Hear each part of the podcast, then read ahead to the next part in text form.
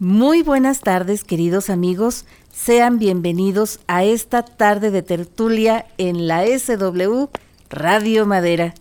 Con el cariño de siempre les saluda Mariela Ríos en este viernes 30 de octubre de 2020, ya el último, último viernes de, de octubre.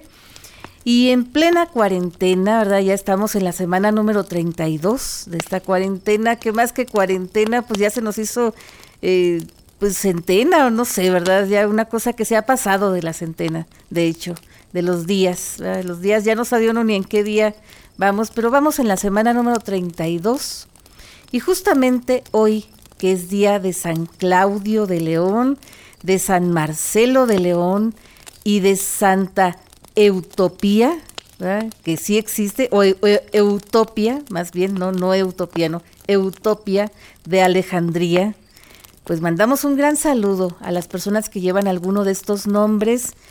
Y curiosamente, queridos amigos, en esta semana que estamos mm, pues ya acercándonos a estas fechas, ¿no? Que, que, el Halloween y que el Día de Muertos, y que aunque no lo vamos a poder celebrar, pues como siempre celebramos, pues no se nos quitan las ganas de contar historias, de contar leyendas, de contar un poquitín de, cosas, cosas eh, de la noche, cosas misteriosas.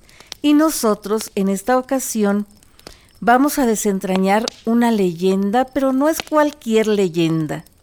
Es nada más ni nada menos que la leyenda negra de la Santa Inquisición.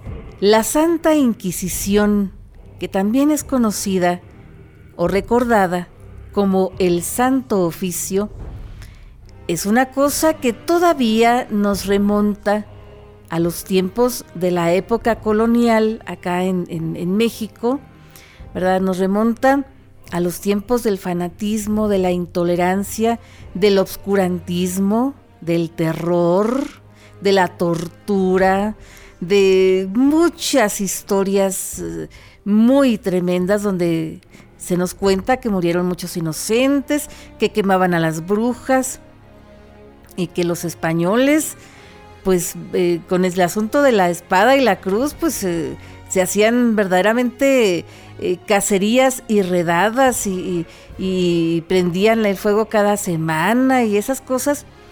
Pero en realidad, queridos amigos, de antemano, así como que en esta ocasión vamos a, desentrañar esta leyenda negra que no la hicieron los españoles, sino más bien los ingleses y los holandeses para desacreditar al imperio español en los tiempos eh, en los cuales estaban colonizando, así como, como unas competencias, ¿no? De, de ver quiénes colonizaban más territorios y más que, que, que más cantidad de territorios, a ver quiénes conquistaban los mejores territorios y quiénes eh, eh, tenían más ayuda, más ayuda de otras potencias europeas, ¿verdad? tanto créditos y esas cosas. Y los ingleses y los holandeses como que intentaron, y, en alguna forma les salió, ¿verdad? Desacreditar a los españoles. Eh, pues diciendo que, que, sus métodos eran bastante inhumanos, que comían niños asados y que, pues muchas cosas que, eh, que cuando uno revisa la historia de la Santa Inquisición, ¿verdad? Tanto la Inquisición española como la Inquisición acá en América, ¿verdad? Y más concretamente acá en la Nueva España, pues se da uno cuenta que más que leyenda negra, son auténticas leyendas urbanas, ¿verdad? Así que vamos a desentrañar estas leyendas de la Santa Inquisición, queridos amigos. Pero antes, antes de, las leyendas, que traemos varias historias para contar, ¿verdad? Varios casos, varios juicios que se llevaron a cabo en los tribunales, en algunos tribunales españoles y en algunos tribunales eh, de acá de, de lo que era la Nueva España pues antes de eso sí me gustaría platicarles qué es la Santa Inquisición y cómo surge. ¿verdad? Hoy en día conocemos la Santa Congregación para la Defensa de la Fe, o la defensa de la doctrina de la fe, que es una parte muy, muy especial, muy importante de la Santa Sede, ¿verdad? Del gobierno de la Santa Sede. Eh, departamento o dirección o, eh, secretaría o ministerio, no sé cómo lo, le llamen allá, ¿verdad? En, el Vaticano, eh, del cual estaba a cargo Joseph Ratzinger cuando fue nombrado papa, ¿verdad? Por allá por el año 2004, más o menos, ¿verdad? 2004-2005 eh, que fue nombrado el Papa Benedicto XVI.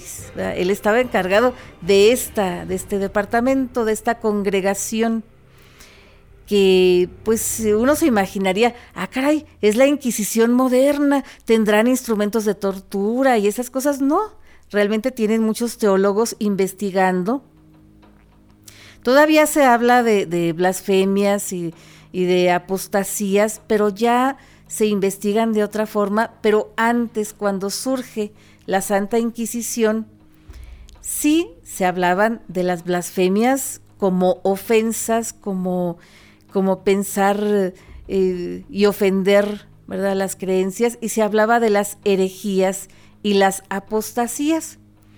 Porque cuando surge la Iglesia Católica, pues eh, surge más bien como una necesidad de unificar criterios, ¿no? Porque había muchos eh, cristianos primitivos. Que, creían en Cristo de una forma y otros que creían de otra forma, que la Santísima Trinidad, que, que, que no, que la Santísima Trinidad no, que, que Cristo es uno solo, que Dios es uno solo y que no sé qué.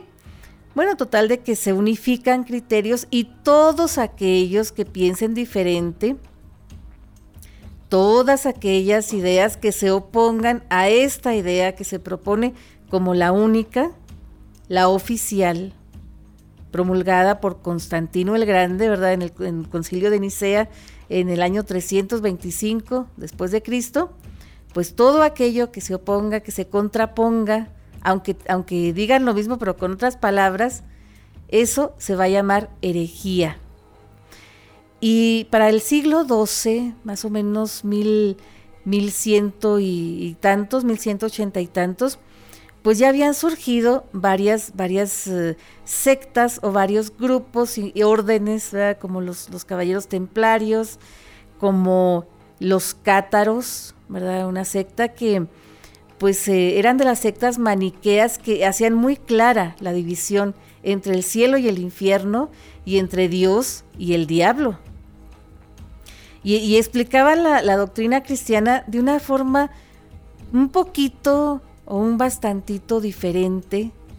Y eso pues trató de controlarse por medio de un sistema, ¿verdad? Un sistema, algún tribunal, algo, que regulara ese tipo de, cosas, ¿no?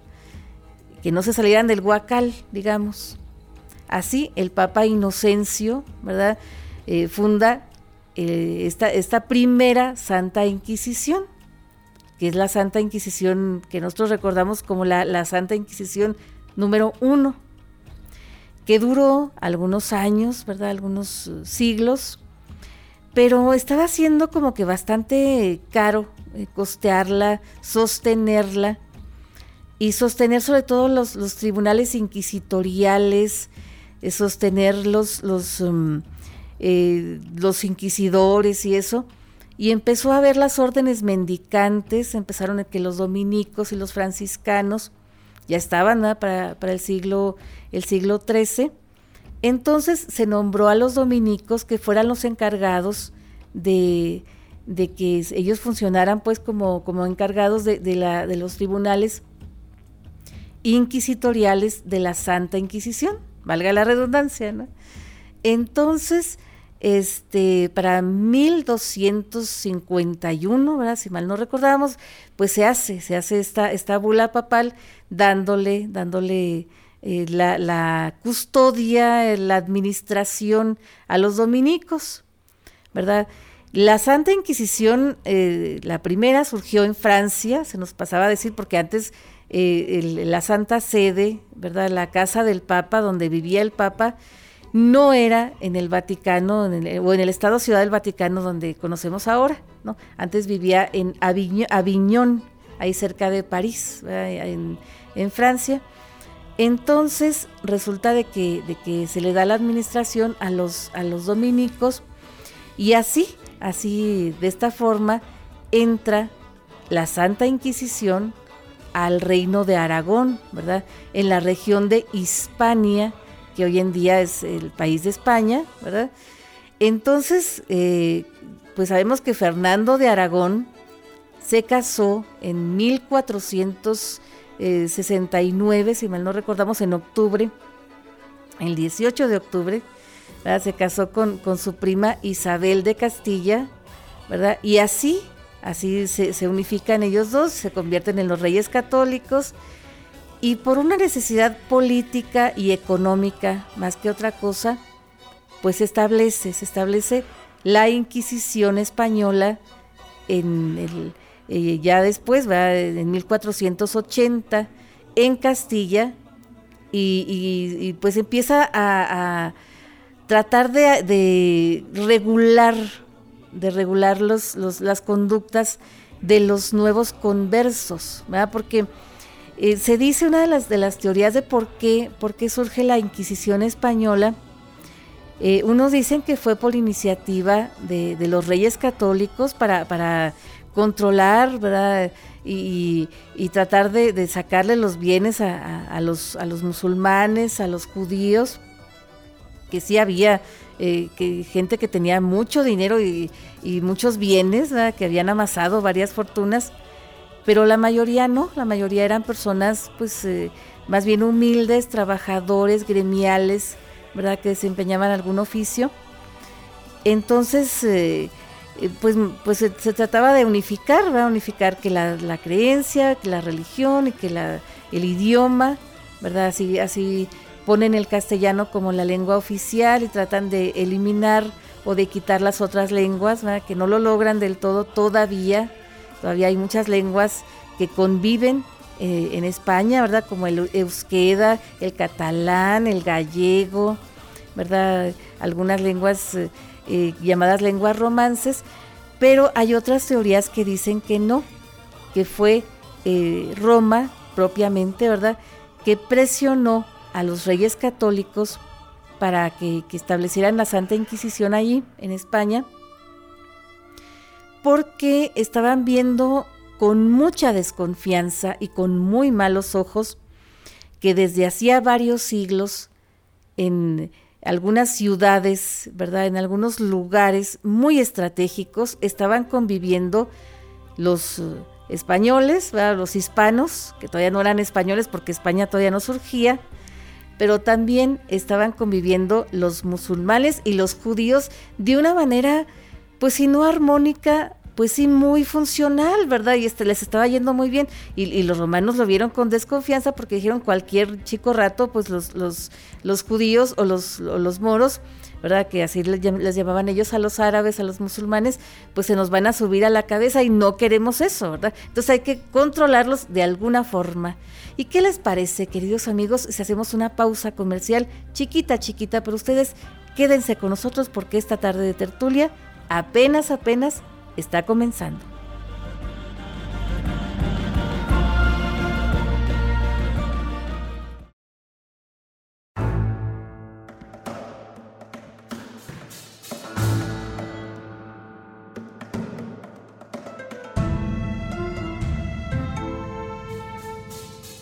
Muy bien, queridos amigos, aquí estamos tratando de desentrañar esta leyenda, leyenda negra de la Santa Inquisición, la Inquisición española, que también es conocida como el Santo Oficio, porque no solamente los, los, eh, los, americanos, ¿verdad? No solamente los mexicanos, sino en toda América y en algunas partes de Europa, todavía hay mucha gente que cree, y lo cree sinceramente, ¿verdad? Porque así se le contó en los libros de historia en la, en la escuela, que los españoles inventaron la Inquisición, que eran unos intolerantes que perseguían a los, a los que no eran católicos y que quemaban a las brujas y, muchas historias que realmente eran más fantasía y más exageración que otra cosa, ¿verdad? Y aquí se los vamos a tratar de desentrañar, de platicar, ¿verdad? Que más que una leyenda negra,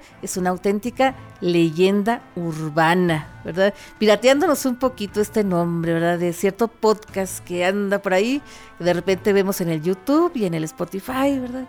Que se llama así. Pero el caso, el caso que esta, eh, la, Santa Inquisición o, el Santo Oficio en España, pues hay muchos, muchos que sostienen que, surge por iniciativa de Roma más que de los reyes católicos. Y antes, antes eh, de 1492, cuando todavía los, los, reinos no se unificaban y no se conquistaba el reino más rico y más poderoso que tenían por allá por Hispania, ¿verdad? Que era el reino de Granada, pues la reina, la reina Isabel, Isabel la católica, dijo, bueno, pues vamos a ponerles impuestos, ¿no? Vamos a decir que, que si, si a los, los, los moros, los musulmanes y los judíos que quieran quedarse a vivir acá con nosotros, ¿verdad? Pues son bienvenidos siempre y cuando se conviertan al catolicismo, ¿verdad? Siempre y cuando se hagan católicos. Y los que no quieran convertirse, pues les vamos a poner unos impuestos. ¿verdad? Muy bien, muchos impuestos y, y todo. Pero llegó un momento en que los impuestos eran tan altos que la mayoría de, las, de la gente, los, musulmanes y los judíos, no los podían pagar. La, gente normal, había, había otros, la, minoría, los, los menos, que tenían mucho dinero y que tenían muchos negocios directamente con los reyes y ellos pues no, no tenían más alternativa que seguir pagando estos impuestos o convertirse, ¿verdad? Hubo quienes sí se convirtieron al, catolicismo y los que no, pues se fueron, se fueron de ahí, ¿verdad? Eh, se fueron al norte de África o se fueron incluso a, las Américas, ¿verdad? Así como, como de polizón, ¿verdad? Como clandestinos, haciendo creer que se habían convertido, pero en realidad no. Y desde el principio, cuando surge la Santa Inquisición en España, se perseguía igual, ¿verdad? Igual que la otra Inquisición, que la primera, a los, a los um, herejes y a los apóstatas, que la apostasía era la eh, renegar, renegar de Dios, ¿verdad? Eh, decir que, que, Dios no existía, que, que, ya no creían en Dios y que no sé qué, ¿verdad? Cambiar de, de, de credo, como una traición, ¿verdad? A la, a la creencia eh, con la cual la gente había, había sido educada. Entonces, eh, pero, pero la, la, Inquisición de España aparte persigue a los, a los eh, judíos y a los musulmanes o moriscos, que les llamaban ellos, que a pesar de haberse convertido al catolicismo, seguían siendo en, en la casa, ¿verdad? En su vida privada, seguían haciendo lo mismo, sus prácticas eh, de, su otra religión anterior, ¿verdad? De por sí, de por sí cuando, cuando los musulmanes y cuando los judíos se convertían al, catolicismo, ya eran vistos con malos ojos por su propia gente, eran vistos como traidores, ¿verdad? Como apóstatas, si es que ese término existe en la religión judía o en la religión del Islam o algo que se le parezca, ¿verdad? Algún sinónimo. Pero también eran vistos con mucha desconfianza entre los católicos, ¿verdad? Incluso para, para nombrar a los, a los moros, ¿verdad? A los árabes que se convertían al catolicismo les decían moriscos y a los judíos que se hacían católicos les decían marranos. Fíjense qué palabra tan fea, ¿verdad? Que sí, era una palabra ofensiva también en aquel tiempo, ¿verdad? Entonces resulta de que, de que empezaron a, hacer ¿verdad? Esta, esta cuestión y ya finalmente en 1492, en mayo, se, se lanza un edicto, que es el edicto de Granada, que dicen, ok, ya los que se convirtieron, se convirtieron y los que no, pues tienen hasta tal fecha para dejar el territorio de Granada, porque aquí ya no vamos a aceptar que gente que no sea católica viva aquí, porque ya los, los reyes católicos ya tenían el dominio también del reino de Granada.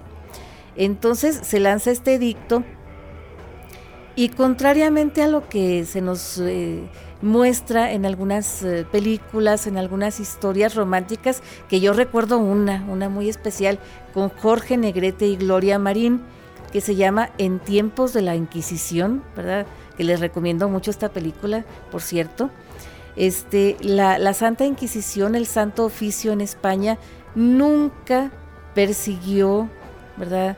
A, judíos o a musulmanes que, que, no eran, no habían sido convertidos al catolicismo previamente, ni mucho menos tampoco, nunca los quemaron en ninguna hoguera ni nada por el estilo. ¿Verdad? Como se muestra en esta película, que acaban, ya así spoileándoles, yo recomendándole y spoileándoles la, película esta, ¿no? De, Jorge Negrete y Gloria Marín, pero es que es de los clásicos que el que no la ha visto, pues aunque se la spoileemos, ¿verdad? Pues, eh, a lo mejor sus abuelos, sus, tíos ya la han visto también.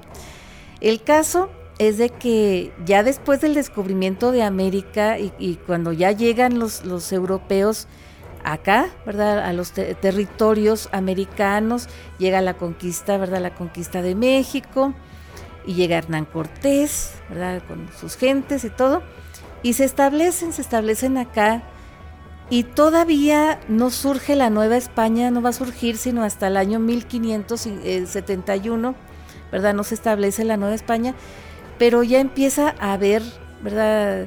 Eh, se traen que, sus su santo oficio y, sus uh, obispos, Se, traen a Fray, Juan de Zumárraga y traen, Traen sus, sus gentes para, pues, hacer sus ciudades, Las ciudades eh, para que vivan acá, Y que hagan sus leyes de acuerdo con las leyes de la corona española. Y, y todo, todo muy bien. Y así tenemos la primer historia, la primera historia de, la tarde, queridos amigos, porque resulta que en el año 1527 había un señor que se llamaba Rodrigo Rangel o Rodrigo de Rangel, que también algunas eh, fuentes lo, nombran como Rengel, pero en realidad es Rangel el apellido. Él era, era de los que venían con Hernán Cortés, pero él eh, era muy mal hablado, muy borracho, eh, muy y todo, pero era muy mal hablado y muy eh, blasfemo, porque la, palabra blasfemo eh, en términos prácticos significa grosero, pero grosero, grosero, groserote, digamos, ¿no? Entonces él es acusado de, blasfemia porque cada rato se le, gustaba el beber, le gustaba jugar a los naipes y cada vez que bebía y jugaba a los naipes, pues echaba, echaba muchas, pues digamos madres y padres, pero también muchos peces, ¿verdad? peces de, que me pesa esto, me pesa aquello, ¿verdad? Y muchos válgames, válgame Dios, como dicen, pero él no decía válgame Dios, ni válgame la Virgen. Y muchas de las cosas que él hacía, las hacía ya casi sin darse cuenta, era, era algo muy natural en él, porque lo que después se supo es que él tenía una, una sífilis muy avanzada y la sífilis no tratada dan unas riumas, unas riumas que no se soportan con nada, verdaderamente, ¿no? Entonces cuando una persona está sometida a un dolor muy, muy intenso y no se le atiende con nada, o, no se puede mover o no se puede, eh, no puede hablar ni nada, o empieza a, decir todas las majaderías que se le ocurran y otras que no existen se las inventa. ¿verdad? Así vemos muchas parturientas, ¿verdad? Que se alivian de manera natural y, empiezan con un nuevo diccionario, ¿no? De palabras eh, que, que, ni ellas conocían. Y así, así este señor, ¿verdad? Y es, es este acusado en este, en este pues, eh, intento de, santo oficio que se llevan para allá, para, eh, eh, para, la Ciudad de México, ¿verdad? cuando se empieza a surgir la Ciudad de México. Entonces resulta de que, de que el proceso, tanto en, en, España como en la Nueva España y en todos los tribunales, de, la, de la Inquisición española o que dependen de la Inquisición española, era más o menos el mismo proceso, ¿no? Que, que eh, era de, cuestión de que los, los, acusaban y los citaban, ¿verdad? Porque alguien ponía una denuncia, pero los, eh, la Santa Inquisición eh, se conducía por medio de la duda y del miedo, ¿verdad? A la gente que la acusaban, que, que era citada como acusado, no le decían, oye, fulanito de tal, o estás eh, como ahora, ¿no? Con la orden de aprehensión. Esta es una orden de aprehensión, tenemos orden de aprehensión, está arrestado por matar a fulanito, o está arrestado por tal delito y, y se le leen sus derechos y eso. Antes no. Antes nomás le decían que estaba acusado y que tenía que presentarse y tenía que acompañarlos.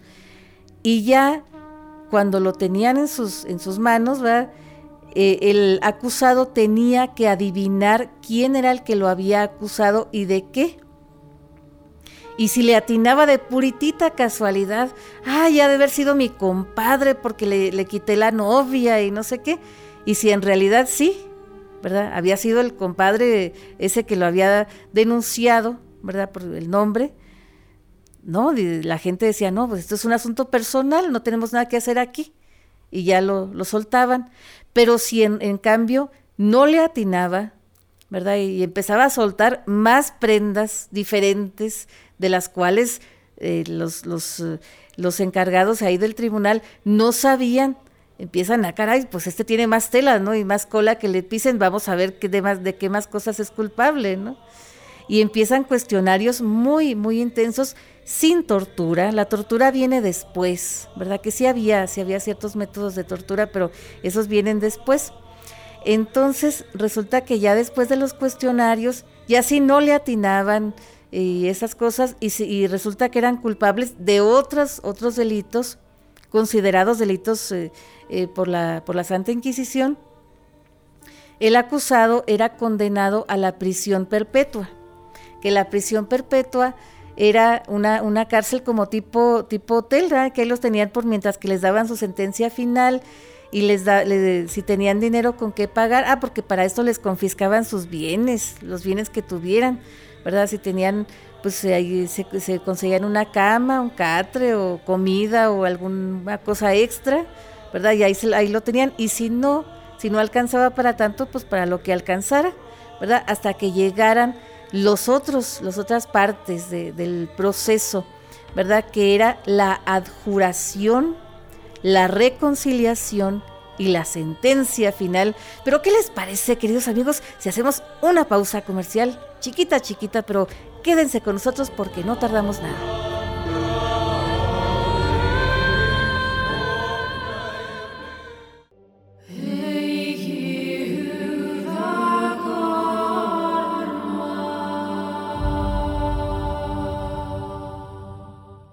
Muy bien, queridos amigos, aquí seguimos, seguimos platicando qué hay detrás de esta leyenda negra de la Santa Inquisición, ¿verdad? La Inquisición española, que también es recordada como el Santo Oficio, ¿verdad? Y que hay muchas historias muy interesantes, sobre todo de la, Inquisición acá en, América.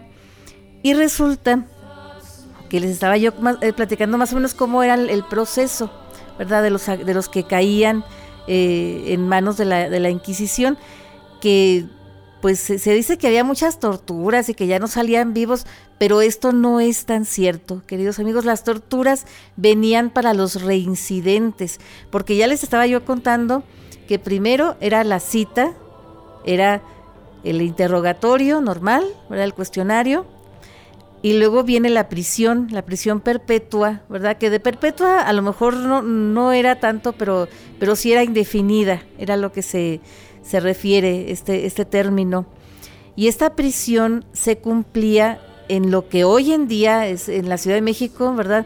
Es el, el Museo Nacional de la Escuela de Medicina, el Museo Nacional de Medicina, ¿verdad? Que ya lo restauraron y todo, que ojalá que pronto, pronto, ¿verdad? Se pudiera eh, cambiar la situación y pudiera uno ir a visitarlo, ¿verdad? Porque dicen que dejaron las celdas, pero bien, bien chidas, ¿verdad? Por cierto.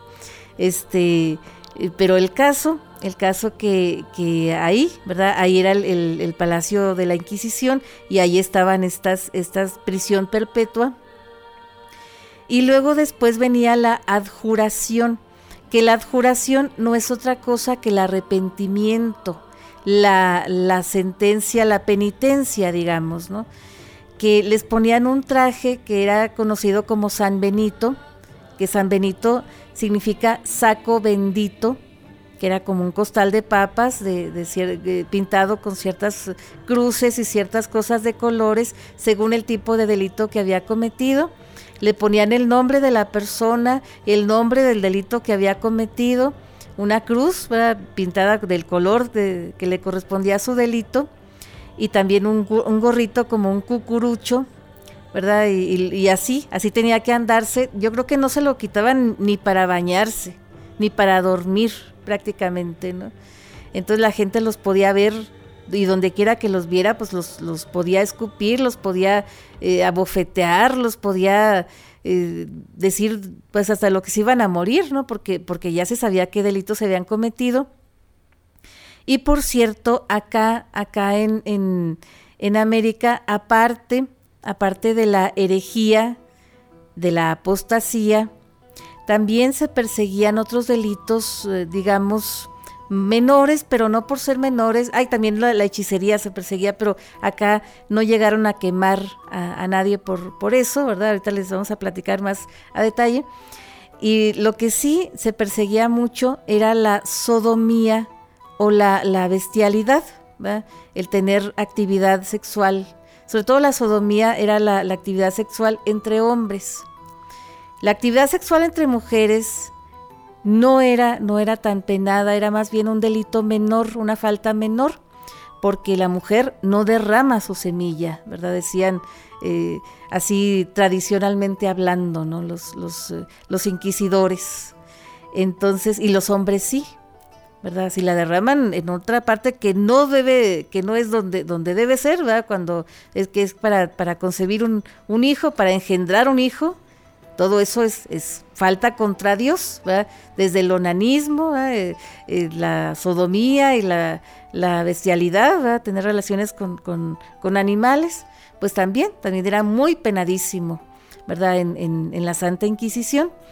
Entonces, les estaba yo platicando de este señor Rodrigo Rangel, cuyo proceso llegó hasta el San Benito, ¿verdad? No llegó a la, hoguera porque pues no era para tanto, ni al garrote vil, pues no, ¿verdad? Tampoco, porque solamente era, blasfemo.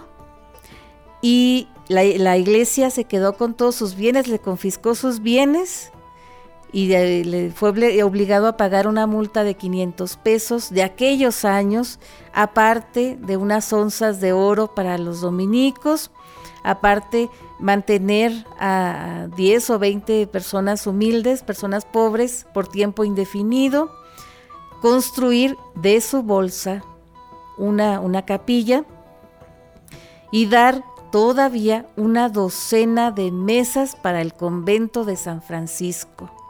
Imagínense, y lo, como si esto fuera poco, fue obligado a asistir a una misa mayor, estar todo el tiempo de pie con una vela encendida en las manos. Imagínense nada más, ¿no? Todavía eh, le pusieron esa, esa sentencia y luego, pero él, él murió mucho tiempo después, ya, ya pobre, ¿verdad? De esa sífilis que, que le estaba atormentando y que le estaba, pues literalmente volviendo loco, ¿verdad? Así como al capone, ¿verdad? Ni más ni menos. Entonces resulta de que a la gente que, llegaba, que, no se arrepentía y que reincidía en esos eh, delitos, ¿verdad? Por los cuales eran, eran eh, acusados en la Santa Inquisición, ahora sí les hacían una cita pública y un interrogatorio público ahora sí con, tortura, que tampoco eran las torturas eh, aquellas que se mencionan, que, que no, nada más había tres, tres sistemas de tortura, pues un poquitín menos, menos fuertes, pero no por eso menos dolorosos, que el potro, ¿verdad? Por ejemplo, la, rueda del, tormento, ¿verdad? los azotes, pero sin sangrar a la gente, ¿verdad? porque la sangre era preciosa y solamente Jesús la había derramado y el método más importante de purificación para los delitos más graves era el fuego, ¿verdad? Los que llegaban a, no arrepentirse eran quemados vivos y los que sí se arrepentían al último momento les ponían una cruz, una cruz, un grandota así de color verde, ¿verdad? Para que la besaran, ya si la besaban a último momento, los, los mataban antes, los mataban al garrote vil, ¿verdad? Les quebraban el cuello, ya para que no sufrieran con la, con, con el fuego ¿verdad? Y, ya los, los, este, los, los quemaban, ¿verdad? Y a los que no se arrepentían y no besaban esta cruz que les ponían, pues sí los quemaban vivos, pero eran los menos. Se dice que ah, por lo menos acá en, en la Nueva España solamente hubo como, como 31 personas que llegaron a quemar y muchas de estas personas no las quemaron en presencia porque hasta eso cuando alguien alguien este era acusado y o se fugaba o se moría antes de llegar a esta etapa del proceso o, le daban eh, que, ya estaba muy ya en las últimas y le daban oportunidad de morirse verdad así así como que eh, por debajo del agua de morirse este en su en su cama o en alguna prisión de todas formas se quemaba una efigie como un muñeco haciendo, y que tuviera el nombre de la persona, haciendo ver que esa persona, su alma, ya estaba muerta y quemada y enterrada para la iglesia, ¿verdad? Así públicamente, en estos famosos autos de fe, que los autos de fe eran como unos festivales que hacían, ¿verdad? Donde, se juntaban en las plazas públicas, tanto en España como, como acá en, en América, ¿verdad? Y se juntaban a ver el espectáculo que duraba desde la mañana hasta la tarde, ¿verdad? Que eh, en los cuales se leían, se leían los, los delitos, quiénes eran los delincuentes, los, a cada quien, ¿verdad? Se les decía su sentencia y luego se les, eh, se les daba ahí, ¿verdad? Si tantos azotes, ahí les daban los azotes en público y ya al final, ya a los que condenaban a la hoguera, pues ya les daban, ahí también les prendían su, su hoguera, ¿verdad? Hasta que se consumieran. Y la gente rentaba, eh, las gentes que vivían cerca de estas plazas públicas, rentaba sus balcones para que fuera la gente a ver, ¿verdad? Estos espectáculos que no eran todos los días, ni cada mes, ni cada semana, ni cada año, ni mucho menos. Se dice que en 300 años que duró el dominio español acá en, en, en México, hubo como 32, nada más 32 autos, autos de fe, de estos que les platico yo, ¿verdad? Y en la Ciudad de México había tres lugares donde se hacían estos autos de fe. Eh, uno de ellos era el, Zócalo, el Zócalo capitalino, ahí donde dan el grito, ¿verdad?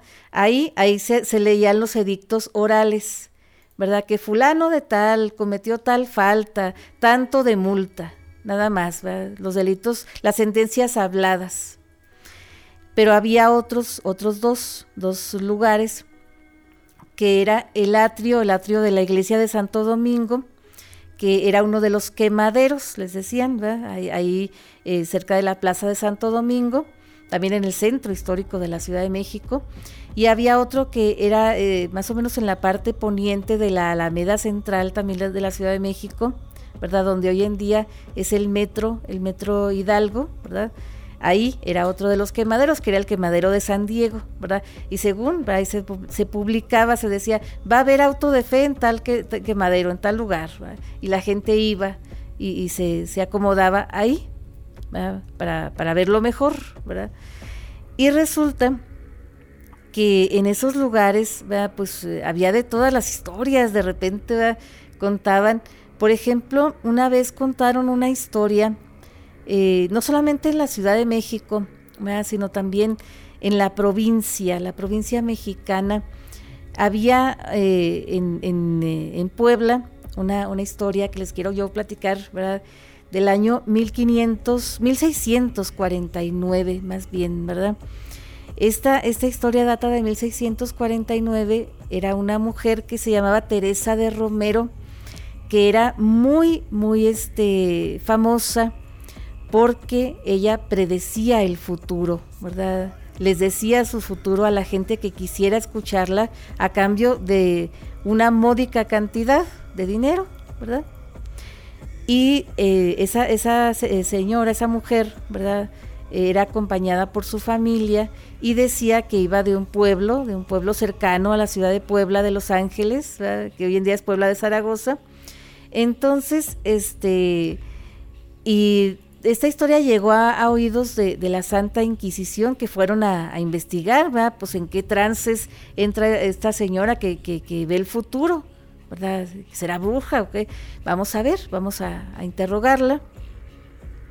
Y a la hora de interrogarla y de investigarla, resultó que la casa donde ella daba estas, estas eh, leídas de suerte, digamos, pues era, era, era un, un antro en toda forma, ¿verdad? Un casino donde se jugaban juegos de azar, se apostaba. Había también tipo congal, ¿verdad? que había mujeres eh, que ofrecían sus servicios, sus servicios sexuales, digamos, y bebida, bebida clandestina, ¿verdad? Y todo este tipo de cosas. Y aparte que la señora pues era una estafadora. Pues sí, ¿verdad? La metieron a la cárcel, mientras que le daban su sentencia, la tuvieron en la, prisión perpetua, le pusieron su San Benito y la llevaron al auto de fe, pero no la quemaron ni la azotaron ni nada por el estilo, sino que más bien le dijeron que por el resto de sus vidas tenía de sus vidas de sus vidas de sus días tenía prohibido leer libros, estaba condenada a la ignorancia y al aburrimiento por siempre jamás. Fíjense nada más qué sentencias hacían en, la Nueva España, ¿verdad? En la, en la, Santa Inquisición. Pero ¿qué les parece, queridos amigos, si hacemos otra pausa comercial, chiquita, chiquita, pero ustedes quédense con nosotros porque esta tarde de tertulia todavía no termina.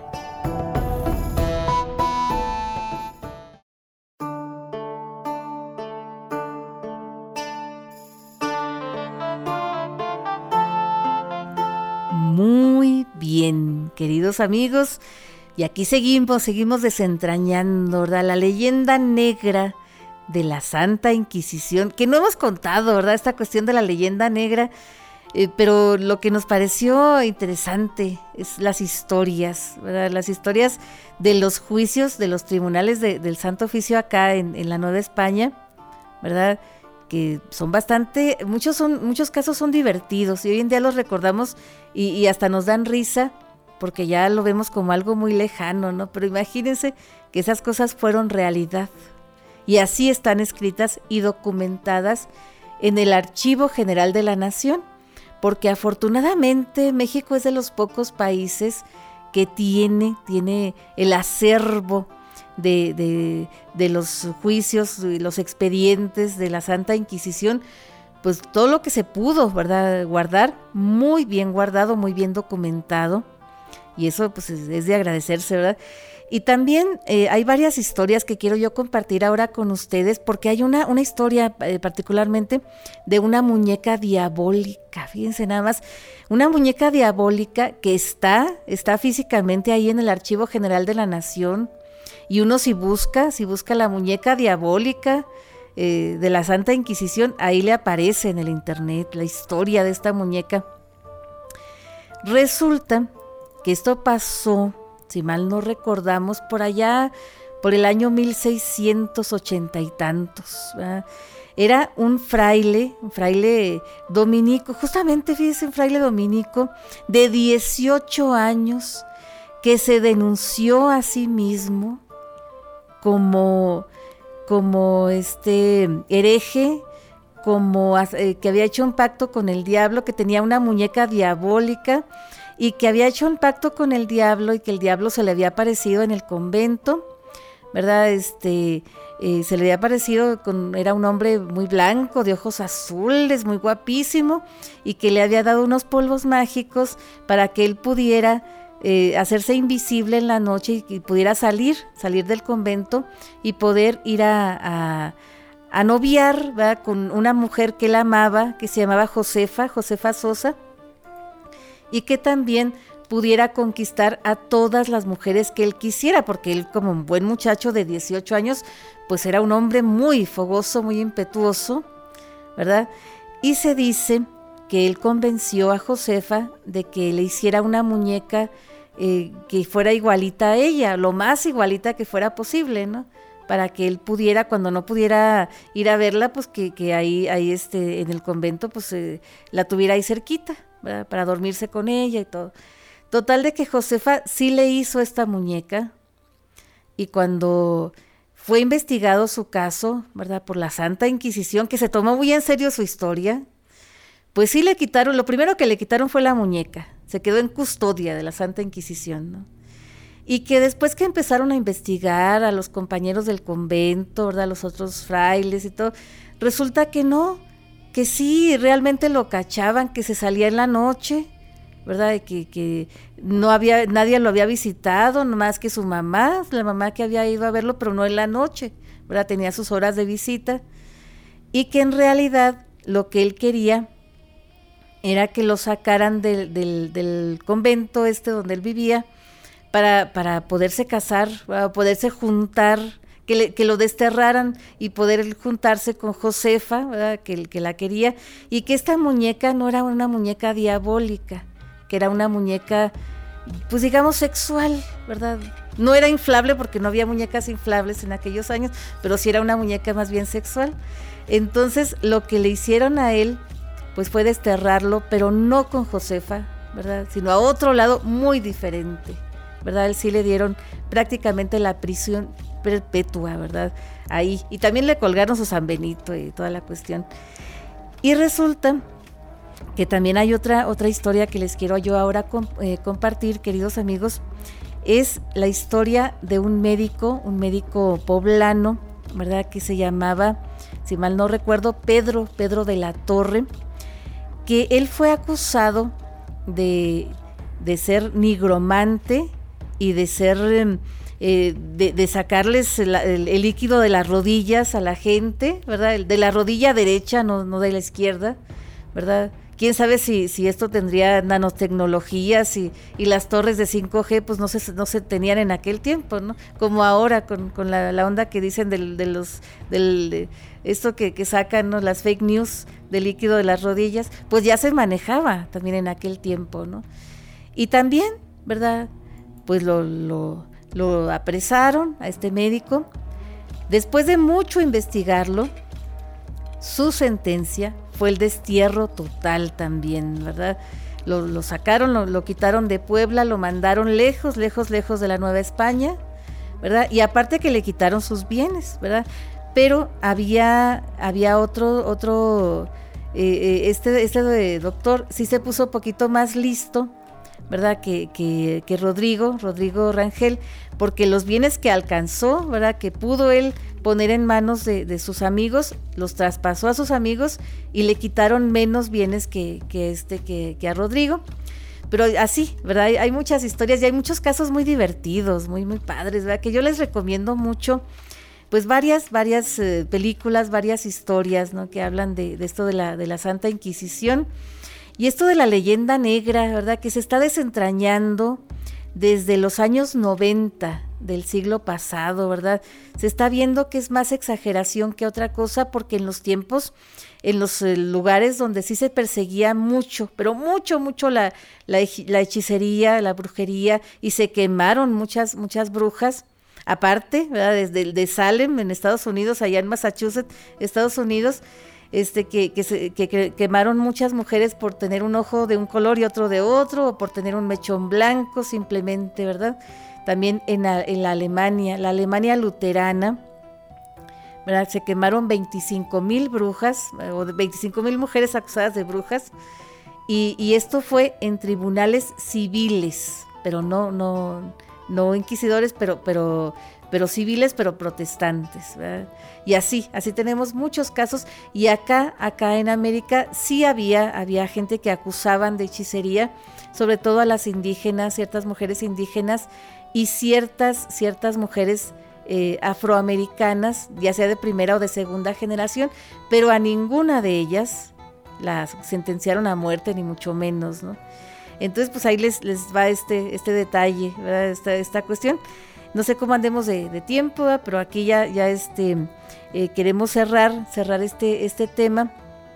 Nada más para platicarles, ¿verdad? Que había otra inquisición que surgió poquito, poquito después de, de, este, de la Inquisición española, que era la Inquisición romana, que fue la que juzgó a Galileo Galilei, que eso nos pareció muy interesante platicar, queridos amigos, porque resulta que Galileo Galilei no fue sentenciado ni a, que, ni, a quemarlo, ni a matarlo, ni nada de nada de esto, sino más bien a prisión perpetua, ¿verdad? Y no tanto por decir que, era la Tierra la que se movía alrededor del Sol, ¿verdad? Y no el Sol, no el Sol alrededor de la Tierra, que ya este, lo había dicho Copérnico antes que él, ¿verdad? Que, que, más bien era una teoría eh, heliocéntrica, que no teocéntrica, sino más bien porque Galileo se atrevió a pedirles a, las gentes que modificaran el Evangelio donde hablaba de ese tema